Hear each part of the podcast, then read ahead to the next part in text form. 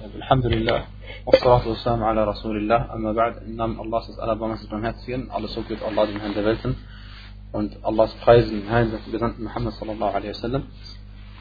Äh, Wir haben beim letzten Mal äh, jetzt besprochen, wie man die Unreinheiten an Najasat be beseitigt, egal wo sie sich befinden.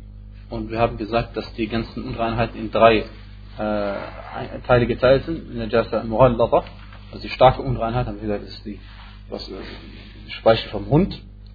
Und dann haben wir gesagt, äh, gibt es Najasa Mukhaffafa, das ist die äh, das ist, äh, schwache Unreinheit, die man durch äh, man, draufsprühen mit Wasser äh, beseitigen kann. Und wir haben gesagt, alles andere gehört zur normalen Unreinheit, die einfach beseitigt werden muss.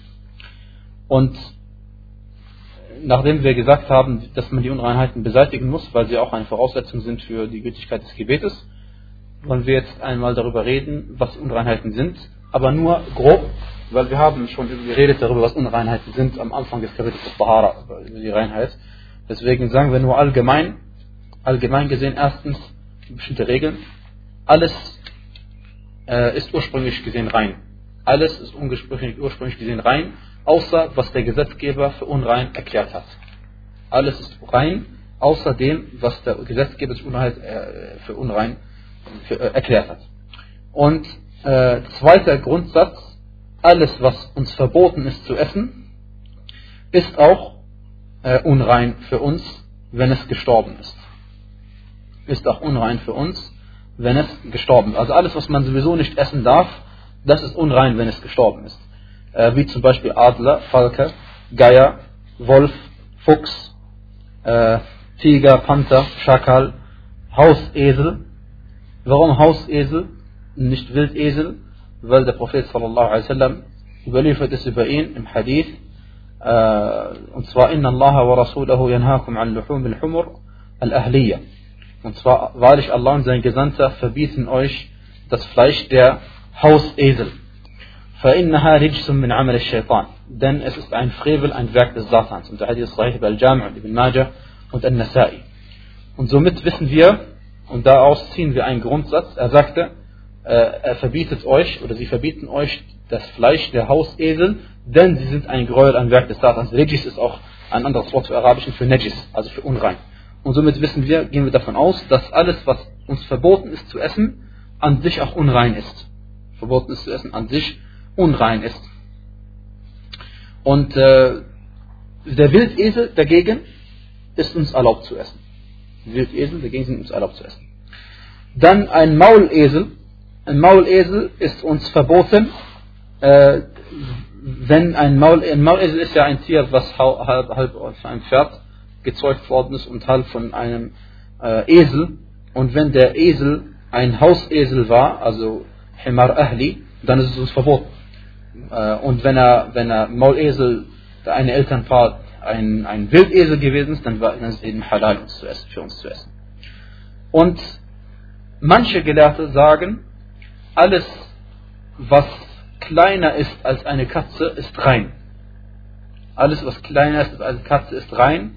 Und äh, die Katze ist deswegen äh, rein, weil der Prophet sallallahu alaihi wasallam im Hadith sagte über die, die, die Katze, Al-Hirrah, إنها ليست بنجس إنها من الطوافين عليكم والطوافات also er sagte sie ist, uns, sie ist nicht unrein sondern sie gehört zu denjenigen Tieren die bei euch rein und rausgehen und der Hadith ist bei Tirmidhi und bei anderen und äh, alles was und aber dieser Grundsatz ist nicht ganz astrein dieser Grundsatz ist nicht ganz astrein denn wir haben äh, überliefert bekommen vom Propheten sallallahu alaihi wasallam dass er gesagt hat wenn eine Maus, wenn eine gestorbene Maus in äh, ein, ein, ein, ein, äh, ein Gefäß, nicht ein Gefäß, in ein Behälter gefallen ist, aus, aus meinetwegen Fett oder ähnliches, dann sagt er, sagt er, wir sollen diese tote Maus nehmen, wegschmeißen und auch was darum lag, außenrum war, was die Maus also berührt hat. Ja?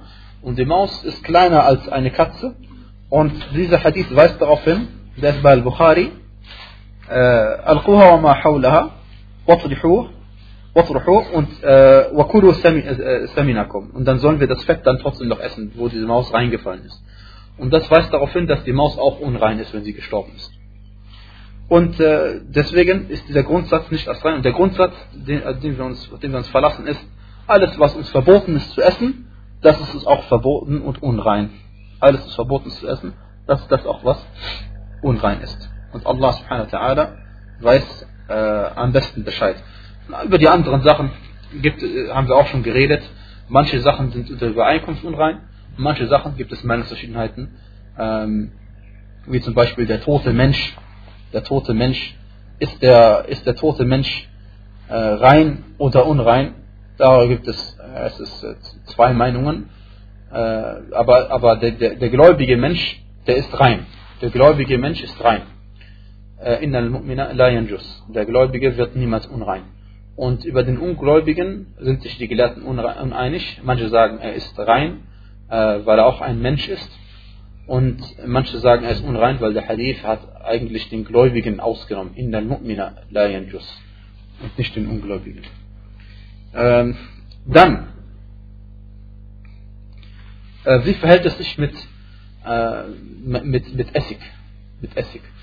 Wir wissen, dass Essig äh, aus Wein äh, hergestellt wird oder werden kann. Und äh, das ist eine problematische Sache, weil du darfst eigentlich gar keinen Wein herstellen. Das ist absolut verboten. Und wie steht es mit um Wein? Wein ist ja nach, nach Meinung der Mehrheit der Gelehrten unrein. Alkohol ist nach Mehrheit der Gelehrten unrein, unter anderem die vier Rechtsschulen.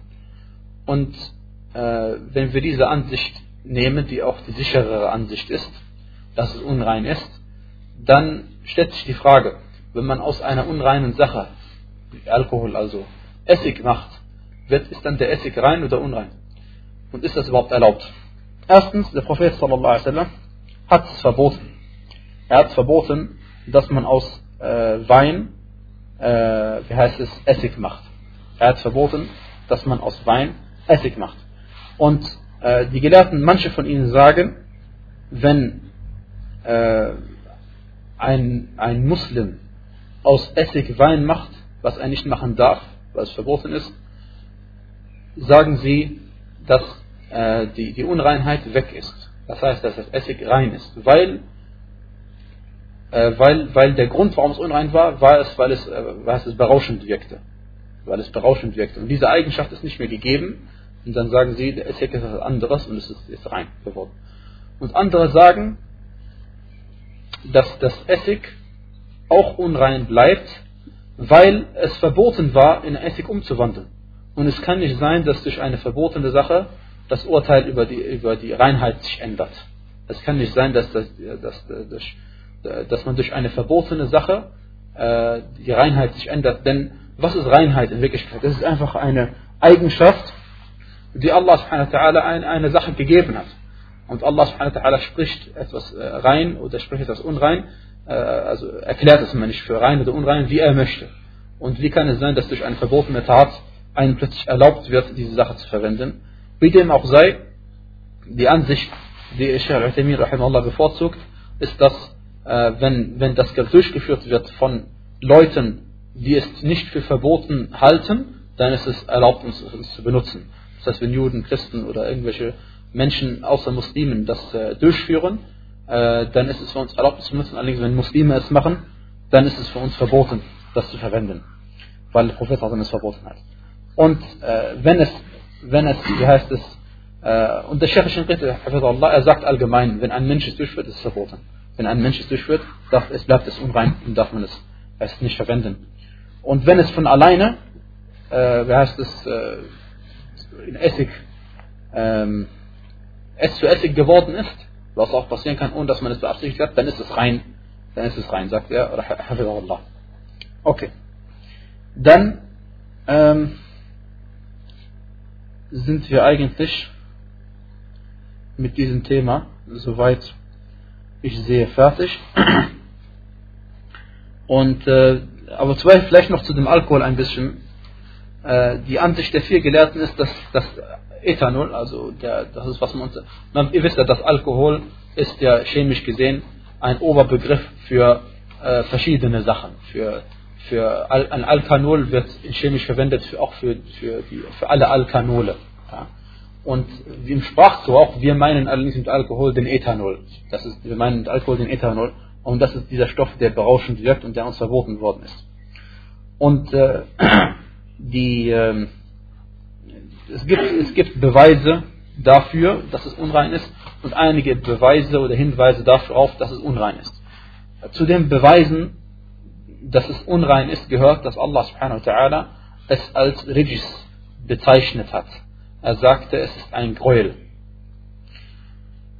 Und äh, Gräuel, Rijis auf bedeutet, Arabisch bedeutet Najis, bedeutet unrein. Und das ist ein Aspekt. Äh, wie heißt es, ein, ein, ein Argument dagegen ist, dass Allah subhanahu wa ta'ala nicht einfach gesagt hat, فَإِنَّهُ رِجِسْ, sondern er sagte, فَإِنَّهُ رِجِسُ مِنْ عَمَلِ الشَّيْطَانِ. Er sagt, es ist ein Gräuel, ein Werk des Satans. Und sie haben dann gesagt, es ist also ein Gräuel im übertragenen Sinne, ein Gräuel als Werk, nicht ein Gräuel an sich, nicht eine Najasa an sich, sondern eine Najasa der Handlung, eine Unreinheit der Handlung und nicht eine Unreinheit äh, in der Sache selbst.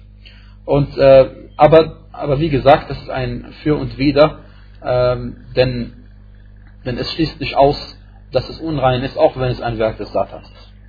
Es schließt nicht aus, dass es unrein ist, auch wenn es ein Werk des, Werk des Satans ist. Und äh, dann gibt es noch die andere Ansicht.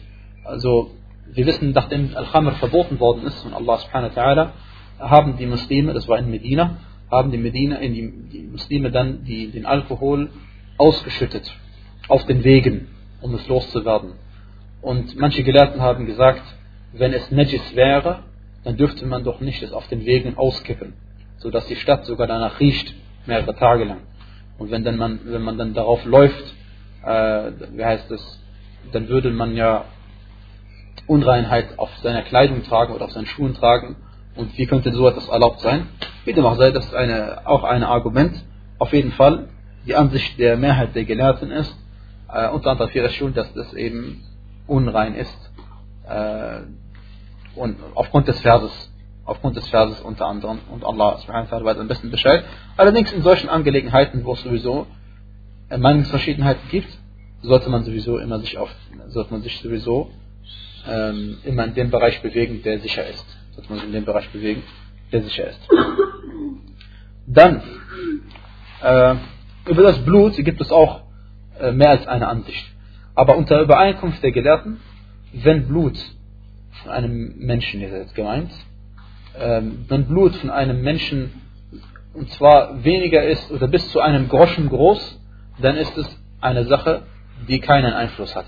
Also wenn ich wenig Blut habe in meiner Kleidung, bis zu einem Groschen groß, äh, da ergibt es einen schwachen Hadith, aber es ist trotzdem unter Übereinkunft der Gelehrten, wer so wenig Blut an sich hat, dann ähm, wie sagt man, hat das überhaupt keinen Einfluss. Weil normalerweise, wenn Unreinheit an seiner Kleidung ist, dürfte es damit nicht beten. Aber wenn Unreinheit nur wenig ist, weniger als bis zu einem Groschen, dann macht das bei den Gelehrten nichts aus. Und, weil es eine wenige Sache ist. Die Frage ist jetzt, gilt wenig Unreinheit nur in Bezug auf Blut? Oder gilt wenig Unreinheit auch in Bezug auf andere Sachen? Also, äh, da gibt es zwei Ansichten. Äh, und die eine Ansicht ist, dass eben auch das für alle anderen Unreinheiten gilt, weil warum sollte man einen Unterschied machen zwischen einer Unreinheit und den anderen Unreinheiten? Wenn es schon darum geht, dass es wenig ist, dann macht es doch keinen Unterschied, ob es wenig von dem oder wenig von dem anderen ist. Und das ist die Ansicht auch von Abu Hanifa und Ibn Taymiyyah und Utaymin, Allahs Barmherzigkeit, auf ihnen allen. Allerdings, äh, das Blut von Tieren, das wir äh, bei denen wir Zakat gemacht haben, Zakat ist eben das äh, richtige Schlachten, bei denen wir das Tier geschlachtet haben, das Blut davon ist halal, rein. Das Blut von diesem Tier ist danach rein, zweifellos. Und, ähm, und, und, das, und das Blut zum Beispiel von, von, äh, von äh, Fischen zum Beispiel ist auch rein, weil der, das, der Fisch an sich ist rein. Selbst wenn er verendet ist, also von alleine gestorben ist, ist der Fisch rein. Und es gibt noch einen weiteren Grundsatz in Bezug auf Blut äh, oder Tiere.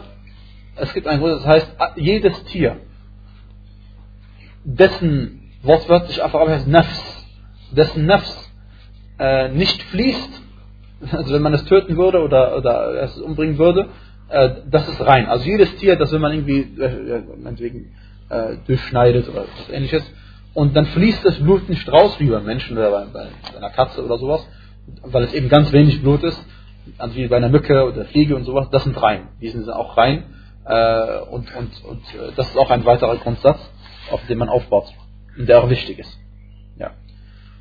Und das, weiterhin das Blut vom äh, Shahid, vom Märtyrer, das Blut des Märtyrers ist rein, solange es äh, am Märtyrer klebt.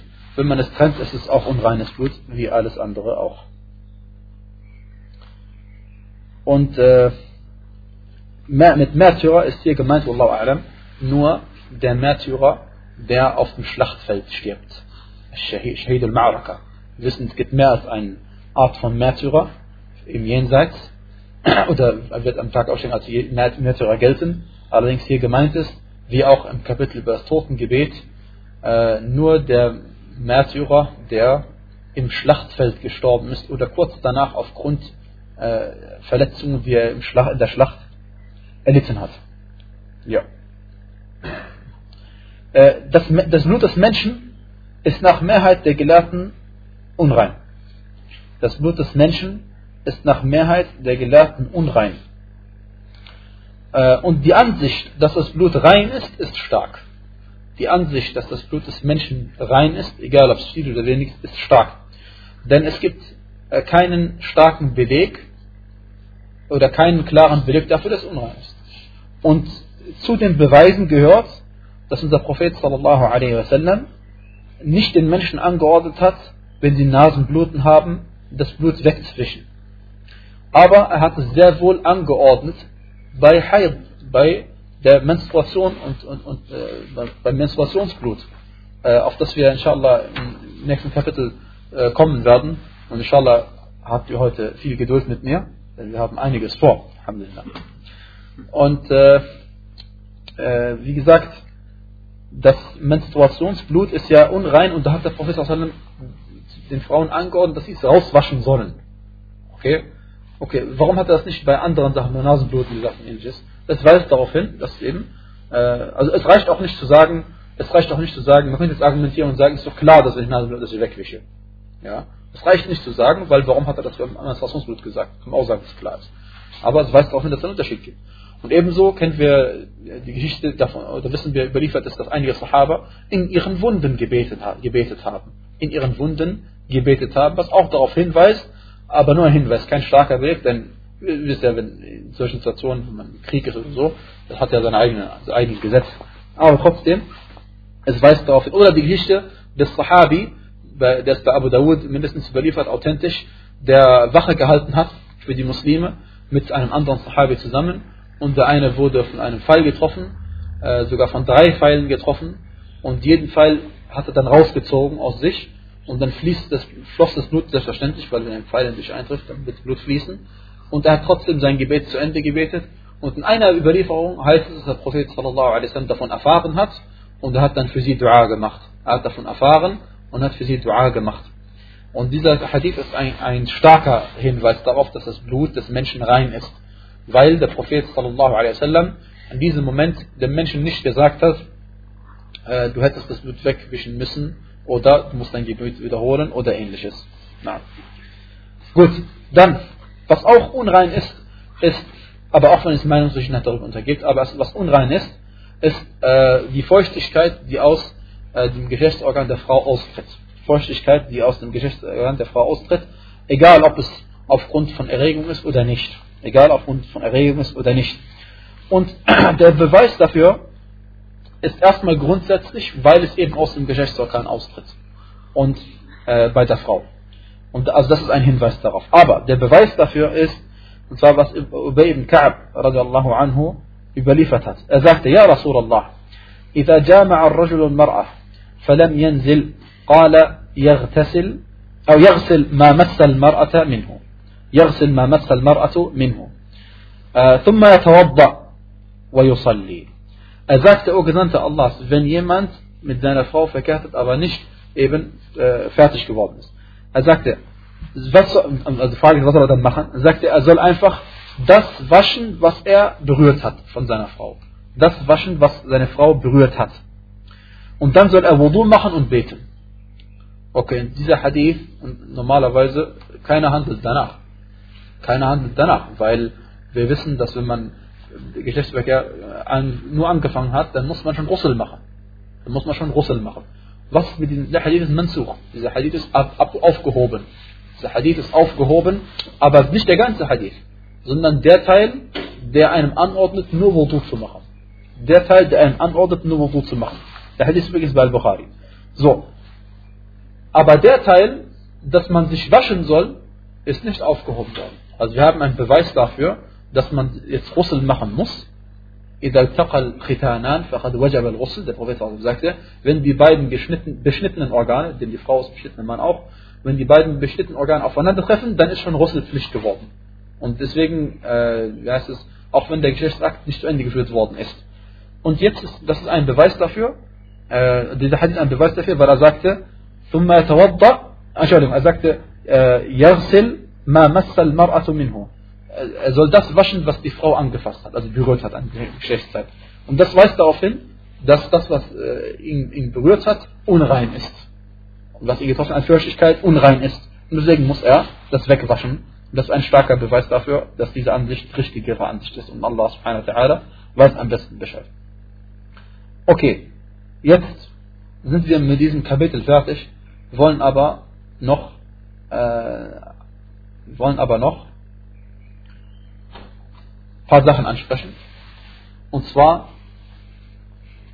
ist Wasser das einzige Mittel, mit dem man Unreinheiten beseitigen kann? Oder geht es einfach nur darum, dass die Unreinheit weg sein muss? Und äh, um das zu veranschaulichen, wenn zum Beispiel Unreinheit irgendwo ist, Urin zum Beispiel irgendwo ist, und durch die Sonnenstrahlen äh, verschwindet das, urteilen wir und sagen, dieser Ort ist jetzt rein, dieser Platz ist rein, oder sagen wir, weil kein Wasser verwendet worden ist, ist der Ort immer noch nicht rein. Und du musst Wasser darüber kippen, wie der Prophet sallallahu alaihi wasallam im Hadith mit dem Wüstenaraber, in der Moschee sein Geschäft verrechnet hat, hat er Wasser darüber kippen lassen. Und äh, die Ansicht von Abu Hanifa, rahimahullah, und auch die Ansicht von Ibn Taymiyyah, ist, dass eben, sobald, so, sobald es weg ist durch Sonneneinstrahlen, ist es rein sobald es weg ist durch Sonnenschein. Und sie haben einfach logisch argumentiert und gesagt, sobald die Unreinheit weg ist, ist sie weg. Dann ist der, der Ort auch rein. Aber die Mehrheit der Gelehrten, sie haben gesagt, du musst Wasser darüber kippen. Du musst Wasser darüber kippen. Und äh, die, äh, wie heißt es, der Beweis der Mehrheit ist eben der Hadith von diesem Wüstenaraber. Denn warum hat der Prophet einfach nicht den Ort gelassen, wie er ist? Äh, Natürlich ist das nicht ein klarer Beweis, sondern es ist nur ein Hinweis. Warum? Weil, Allah, weil, weil es ist selbstverständlich, natürlich geht es irgendwann weg. Aber wenn es in einem Ort gemacht worden ist, wo die Leute beten wollen, dann natürlich, ja, du machst es weg, um es sauber zu machen. Deswegen ist kein Beweis dafür, dass es auch, dass man es hätte, dass man unbedingt Wasser drüber kippen musste, sondern es ist klar, dass man das macht. Und wie dem auch sei, äh, ein, ein weiterer Beweis dafür, dass die Unreinheit nicht nur durch Wasser entfernt wird, ist, dass der Prophet sallam, gesagt hat, und zwar wurde er gefragt über die Kleidung der Frau, die ja teilweise auf dem Boden streifen wird, wenn sie unrein geworden ist. Und sagte er, das, was das Kleid äh, beim Laufen noch äh, berühren wird, reinigt das Kleid. Also es wird ja auch noch reine Stellen noch. Wenn es Unreinheit berührt, dann wird es dann auch andere reine Stellen berühren und dadurch wird es rein. Und das ist ein Beweis dafür, dass äh, heißt es, es hauptsächlich darum geht, dass die Unreinheit beseitigt ist. Dass die Unreinheit beseitigt ist.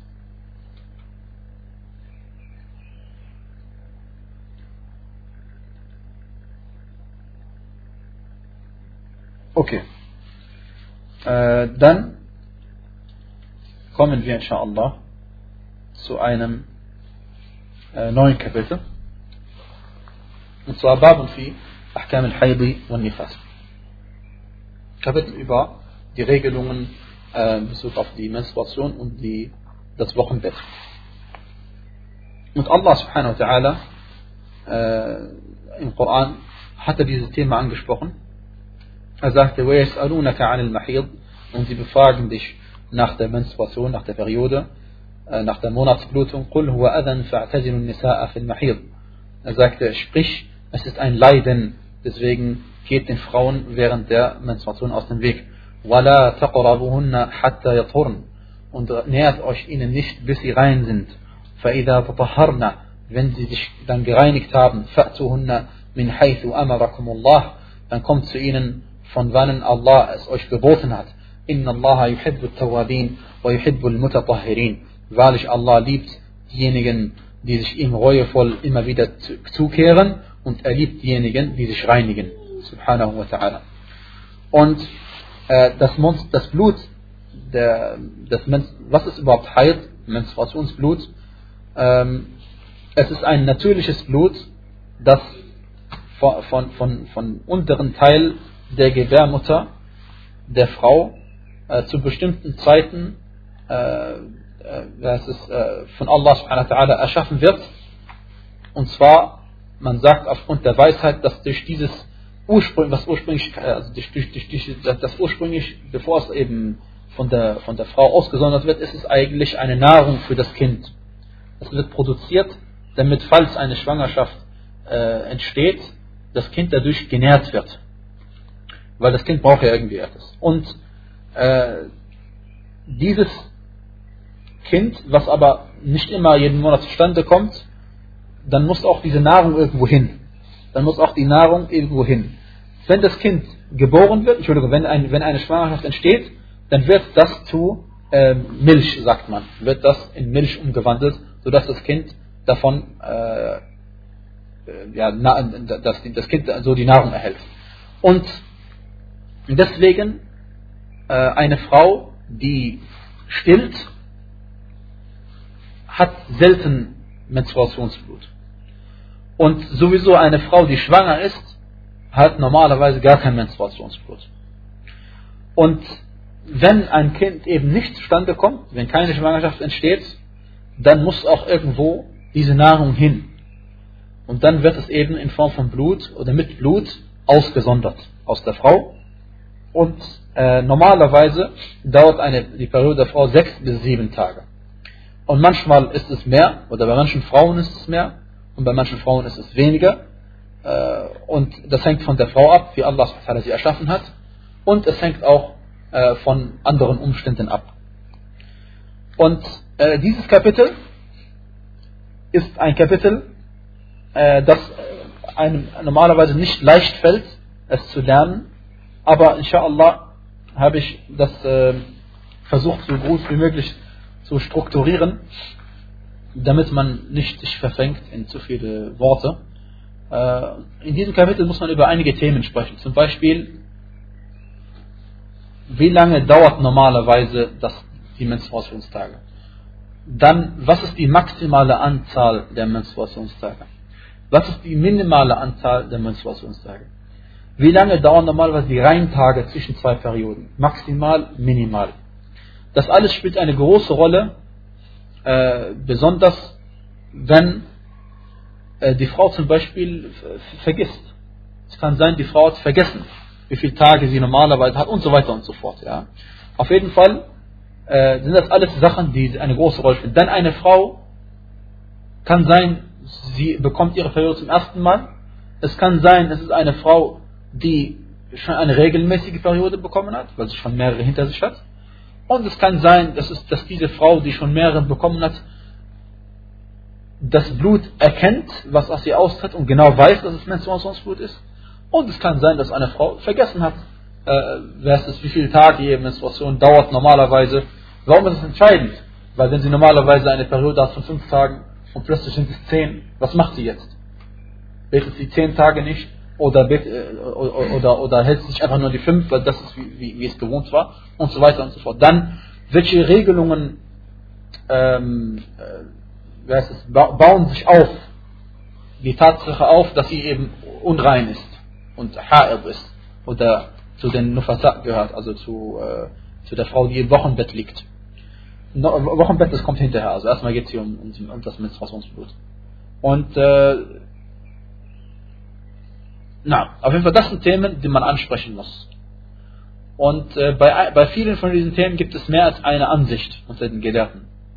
Bei vielen von diesen Themen gibt es mehr als eine Ansicht unter den Gelehrten. Aber inshallah wird das nicht, nicht zu schwer. Also, erst einmal, äh, eine Frau zwischen zwei Perioden hat bestimmte Tage, in denen sie rein ist. Hat bestimmte Tage, in denen sie rein ist. Die minimale Anzahl an Tagen, äh, wie heißt es, äh, die eine Frau hat zwischen zwei Perioden, ist nach der Hanbalitischen Rechtsschule 13 Tage. Und das ist die Ansicht, die Sheikh Shinqiti auch bevorzugt. Und nach den anderen Gelehrten 15 Tage. Und diese, äh, wie heißt es, Tage sind deswegen entscheidend, weil, wenn eine Frau zum Beispiel am ersten, äh, wie heißt es, äh, ihre Periode beendet hat, dann nach zehn Tagen schon wieder Blut äh, auftritt, ja, dann geht sie davon aus, dass das kein Menstruationsblut ist. Dann, darf, dann muss sie weiter beten und fasten und das wird das natürlich nicht beeinträchtigt. Ja? Deswegen ist die Anzahl der Reintage entscheidend. Wenn sie es, äh, davon ausgeht, dass sie 13 Tage Reinzeit haben muss zwischen zwei Perioden, dann, wenn es nach 12 Tagen schon Blut kommt, geht sie davon aus, dass es kein Blut, kein Menstruationsblut ist. Wenn sie allerdings nach der Ansicht äh, von den anderen Rechtsschulen handelt und mit 15 Tagen ausgeht, dann wird sie auch nach 13 Tagen noch nicht aufhören zu beten, sondern wird äh, davon ausgehen, dass sie noch rein ist. Das ist der, was sich daraus ergibt, dass man diese Tage festlegt, die Mindestanzahl an Tagen festlegt zwischen zwei Perioden. Ja, das ist also schon sehr entscheidend, wovon man ausgeht. Aber äh, nicht vergessen, wenn eine Frau schwanger gewesen ist und danach äh, nach der Geburt tritt ja, äh, tritt ja auch Blut aus, also Wochenbett, ja, Nifas. Diese Nifas geht ja nach der Mehrheit der Gelehrten bis maximal 40 Tage. Maximal 40 Tage. Und übrigens für Nifas gelten religiös genau die gleichen Regeln wie, wie, wie Haid, wie bei Menstruation. Es kann sein, dass eine Frau meinetwegen nach 15 Tagen ihr, ihr Wochenbettblut beendet ist und am 16. Tag bekommt sie ihre Periode. Dann ist zwischen den zwei unreinen, äh, äh, unreinen Perioden sozusagen äh, nur ein Tag gewesen. Das kann sein, weil das eine ist ja Wochenbett, das andere ist Menstruationsblut. Weil wenn das Menstruationsblut genau zu dem Zeitpunkt eintrifft, eben ein Tag eben nach dem Wochenbett, dann hat das, äh, dann geht man nicht mehr davon aus, dass das zwischen 13 Tage oder 15 Tage sein müssen. Das ist damit gemeint. Sondern das ist nur gemeint zwischen zwei Menstruationszyklen. Das ist nur gemeint zwischen zwei Menstruationszyklen. Und der Sheikh Al-Uthaymin, rahimahullah, er ist der Ansicht, es gibt kein Minimum. Es gibt kein Minimum. Sobald äh, Menstruationsblut auftritt, auch nach zehn Tagen, und es hat genau die Eigenschaften, die die Frau kennt, und es ist Menstruationsblut, dann darf sie nicht beten, nicht fasten, auch wenn es weniger als 13 Tage sind. Und äh, was ist das Maximum an Tage? Maximum an Tage würde bedeuten, wenn, wenn ich angenommen, ich würde sagen, eine Frau ist maximal 20 Tage rein, also mal 30 Tage, also eine Frau ist maximal 30 Tage rein äh, nach einer Periode, dann würde das bedeuten, am 31. Tag muss sie davon ausgehen, dass sie unrein ist, obwohl sie gar kein Blut bekommen hat. Deswegen, das gibt es nicht. Deswegen, das gibt es nicht. Es gibt keine maximale Anzahl von Tagen. Das heißt, wenn die Frau ein Jahr lang kein Blut, Periodenblut mehr bekommt, dann ist sie ein Jahr lang rein gewesen. Die Sache ist erledigt. Und auch die, irgendwann mal die Frau bei Sin al-Iyas, äh, das ist, das ist das Alter, wo sie dann eben keine Menstruationsblut mehr bekommen wird, äh, da, da bekommt sie ja gar keins mehr. Dann kann sie auch nicht davon ausgehen, dass, dann wird sie auch nicht mehr unrein. Ja. Und was ist das Anzeichen dafür, dass eine Frau rein geworden ist? Auf Arabisch ist Al-Qassatul Bayda, das ist eine weiße Flüssigkeit, die am Ende der Periode austritt und die die Frau sehr gut kennt. Und deswegen sagte Aisha, radiallahu anha wa ardaha, möge Allah mit ihr zufrieden sein und sie zufriedenstellen, انتظرنا لا تعجلن حتى ترين القصة البيضاء. Hadith bei Al-Bukhari, Malik und Abu Dawud, aber Bukhari ist muallaq, das heißt also er hat das nicht, er hat es erwähnt, über den mindestens den letzten Überlieferer erwähnt, aber hat nicht die ganzen Sanad erwähnt bis dorthin, aber trotzdem ist der Hadith authentisch überliefert worden bei Abu Dawud und bei Malik, rahimahullah. Und das ist, ein, das ist eine Flüssigkeit, die die Frau kennt äh, und weiß, und dann das ist ein Anzeichen für sie, dass sie rein geworden ist.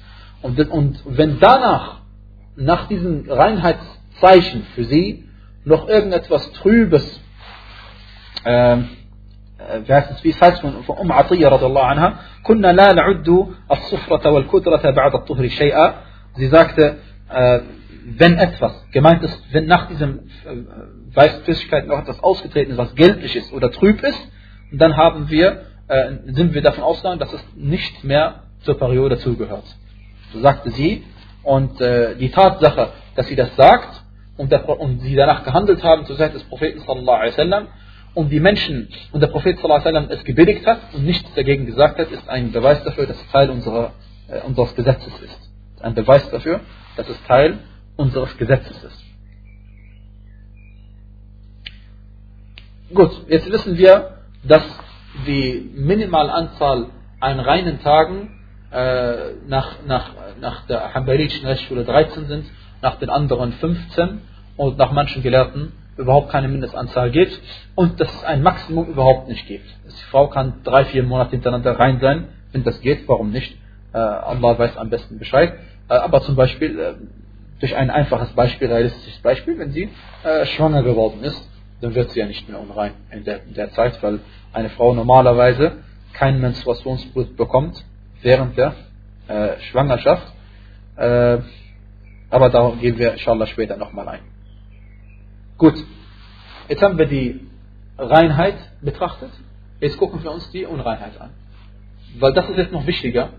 Äh, wie viele Tage ist eine Frau maximal unrein? Wie viele Tage ist eine Frau maximal rein? Äh, Minimum, äh, wie heißt es, warum ist das wichtig zu, zu, zu, erwähnen? Warum ist das wichtig zu erwähnen?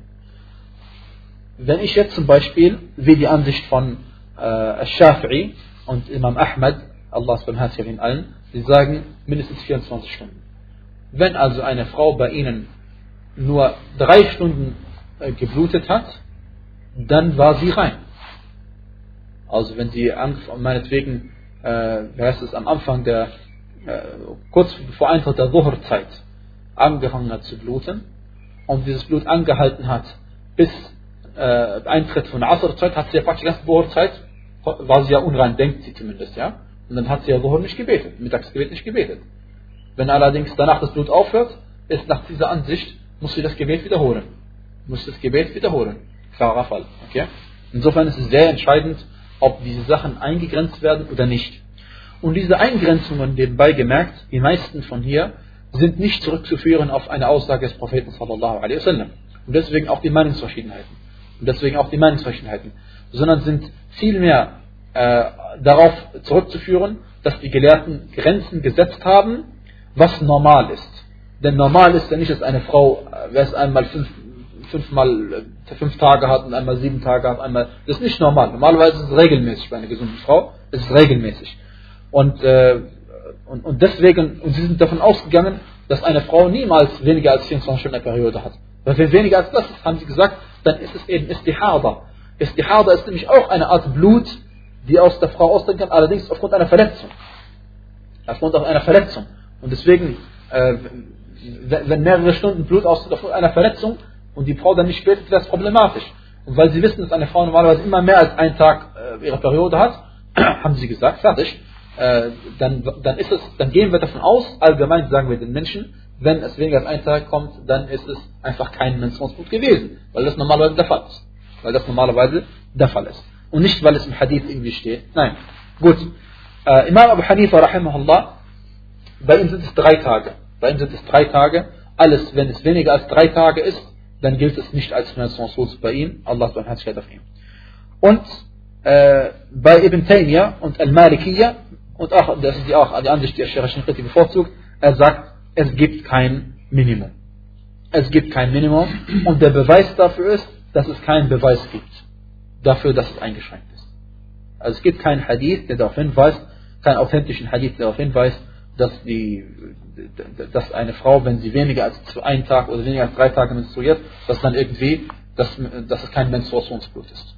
Ja? Und deswegen, äh, angenommen, eine Frau ist da und sie hat äh, immer nur einen Tag ihre Periode im Monat oder einen halben Tag, äh, dann ist das auch Menstruationsblut. Dann ist auch, wenn es die Eigenschaft von Menstruationsblut hat, dann ist das Menstruation gewesen und dann hat sie eben eher eine kürzere Periode als andere Und was schließt aus, dass Allah manche Frauen so erschaffen hat? Nichts.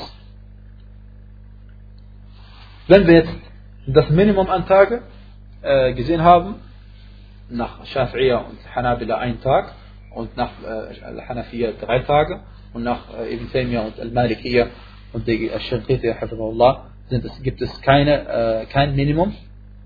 Äh, dann gucken wir uns das Maximum jetzt an. Das ist entscheidend. Das Maximum spielt jetzt auch eine große Rolle. Denn äh, manchmal kann es sein, dass eine Frau menstruiert und plötzlich in einem Monat, normalerweise hat sie immer fünf Tage, dann sind es plötzlich jetzt äh, zehn Tage geworden. Extrem viel im Vergleich zu dem, was sie gewohnt ist. Äh, es kann nicht sein, dass eine Frau die ganze Zeit menstruiert. Es muss eine Grenze geben. Denn sonst würden, wenn, wenn, wenn, man, wenn man keine Grenzen setzen würde, dann könnte es sein, dass eine Frau die ganze Zeit, wie heißt es, äh, äh, unrein ist und dann betet sie gar nicht mehr. Und das gibt es nicht. Denn diese, wie ich am Anfang gesehen habe, die Weisheit dahinter ist ja, dass die Frau menstruiert, damit das, was zu Milch hätte umgewandelt werden können, ausgesondert wird. Aus, äh, ausgesondert wird. Und das muss ja das in einem bestimmten Rahmen geschehen. Es kann nicht sein, dass die Frau die ganze Zeit, wir, wir hätten das Kind nicht fressen sollen oder essen. Das so geht nicht, ja. Also, äh, die Mehrheit der Gelehrten, Allahs Barmherzigkeit auf ihnen, ähm, grenzen das auf 15 Tage ein. Die Mehrheit der Gelehrten sagen, die maximale Anzahl an Tagen, in der eine Frau menstruiert, sind 15 Tage. Und was bedeutet das jetzt konkret? Das bedeutet konkret, wenn eine Frau 16 Tage lang menstruiert, dann ist der 16. Tag kein Menstruation mehr. Dann darf sie nach dem 15. dann muss sie spätestens nach dem 15. Tag äh, sich waschen und ihre Gebete verrichten. Und ihre Gebete verrichten. Oder wenn 17 Tage waren, dann muss sie die zwei Tage, die überflüssig sind, dann muss sie darin beten und ihre Gebete verrichten. Und man betrachtet das Blut, was danach ausgetreten ist, nicht als Menstruationsblut, sondern Blut, das aus irgendwelchen anderen Gründen ausgetreten ist, eben nennt man vorab Istihada. Eben Istihada ist alles, was austritt äh, und eben nicht Menstruationsblut ist oder Nifas, Wallahu Alam. Äh, und es gibt allerdings auch die Ansicht von Sheikh al-Utaymin, dass auch diese Sache nicht begrenzt ist. Und das ist eben, wie gesagt, ein Für und Wider, weil er begründet es unter anderem damit, er sagt, wenn eine Frau 15 Tage jetzt lang hintereinander menstruiert, und jeden Tag hat sie die Frau die gleichen Anzeichen des Menstruations. Wir wissen, Menstruationsblut kann man unterscheiden von anderem Blut durch unter anderem den Geruch, unter anderem die Dickflüssigkeit, unter anderem durch die Farbe, ja, äh, und auch unter anderem auch wie stark es aussieht. Das werden wir noch inshallah beim nächsten Mal sehen. Er sagt, wenn die gleichen Eigenschaften am 15. Tag sind und um 12 Uhr Mitternacht ist der 15. Tag vorbei und Jetzt sagt ihr, er sagt jetzt einen anderen, jetzt sagt ihr eine Minute später, sie ist plötzlich rein, obwohl das gleiche Blut die ganze Zeit noch fließt. Wieso? Jetzt vor einer Minute war sie rein, jetzt wieder rein. Wegen einer, also nur weil es zeitlich begrenzt ist. Okay? Und das ist, wäre natürlich auch eine, eine das ist, äh, logische, starke Ansicht. Und äh, äh, deswegen hat er gesagt, es gibt kein Maximum. Und Allah subhanahu weiß am besten Bescheid. Die Ahnaf, äh, die Hanafitische Rechtsschule, Sie haben, bei ihnen ist es zehn Tage. Und sie stützen sich auf einen Hadith, äh, der schwach ist bei Al-Jami' und äh, weil es gibt manche Gelehrte, die sagen, wir stützen uns lieber auf einen schwachen Hadith, äh, als dass wir uns auf eine Meinung stützen. Das ist auch ein entscheidender oder ein wichtiger Grundsatz bei manchen Gelehrten. Sie stützen sich lieber auf einen Hadith, wo sie wissen, der Prophet hat das nicht authentisch gesagt, auf keinen Fall gesagt, aber es ist ihnen lieber, dass sie sich auf etwas unterstützen, stützen, äh, was überliefert worden ist, als dass sie irgendwie eine eigene Meinung dazu bilden. Und Allah weiß am besten Bescheid. Äh, die Mehrheit der Frauen, die Mehrheit der Frauen äh, hat eine Periode von sechs bis sieben Tagen. Die Mehrheit der Frauen hat eine Periode von sechs bis sieben Tagen. Und äh, inshallah, damit das nicht zu viel wird, werden wir beim nächsten Mal dann darüber reden, äh, also es gibt ja Verses, was wichtig ist, dass wir jetzt über die Arten von Frauen noch reden. Und dann auch sehr wichtig ist, äh, einige konkrete Beispiele, was eine Frau dann machen soll, weil das alles theoretisch zu hören, wenn man es hört, manchmal ist alles schön klar. Aber was ist, wenn durch eine Frau äh, heute einmal ihr Menstruationsblut bekommt und dann wird sie rein und dann drei Tage wieder unrein und dann am vierten Tag tritt Blut aus, das nicht so aussieht wie das andere Blut, also das, was sie jetzt machen. Ja? Weil aufgrund heutzutage vom äh, medikamentösen Einfluss oder auch von anderen Sachen, damals auch, kann es passieren, dass eben diese Regelmäßigkeit davor gestört wird. Es gibt nichts Einfacheres und Schöneres für den Faqih, als wenn sie einfach sechs Tage quatschen. Das ist unproblematisch und das ist das Einfachste. Er fängt an, hört irgendwann auf und sagt es vorbei. Äh, aber anscheinend ist das nicht immer äh, der Fall. Plus auch die Blutarten unterscheiden sich. Bei manchen Frauen ist es schwärzlich, bei manchen geht es mehr ins Rote. Und deswegen äh, sind das Anzeichen dafür, dass man auch unterscheiden kann. Und was ist, wenn eine Frau vergessen hat, äh, es, wann sie überhaupt Menstruation bekommt und so weiter und so fort. Äh, das werden wir noch dann, inshallah, genauer besprechen. Und wichtig noch, alles, was sich aus diesen Regeln ergibt, unter anderem, wie wir alle wissen, dass eine Frau äh, ihr verboten ist zu fasten während der Menstruationszeit und ihr verboten ist äh, zu beten äh, und dass sie aber das Fasten nachholen muss und das Gebet nicht nachholen darf unter Beeinkunft der Gelehrten, unter Beeinkunft der Gelehrten. Das sind alles Regeln und noch andere, die sich daraus ergeben und Allah subhanahu wa weiß am besten Bescheid. وصلى الله وبارك على نبينا محمد وعلى آله وصحبه وسلم تسليما كثيرا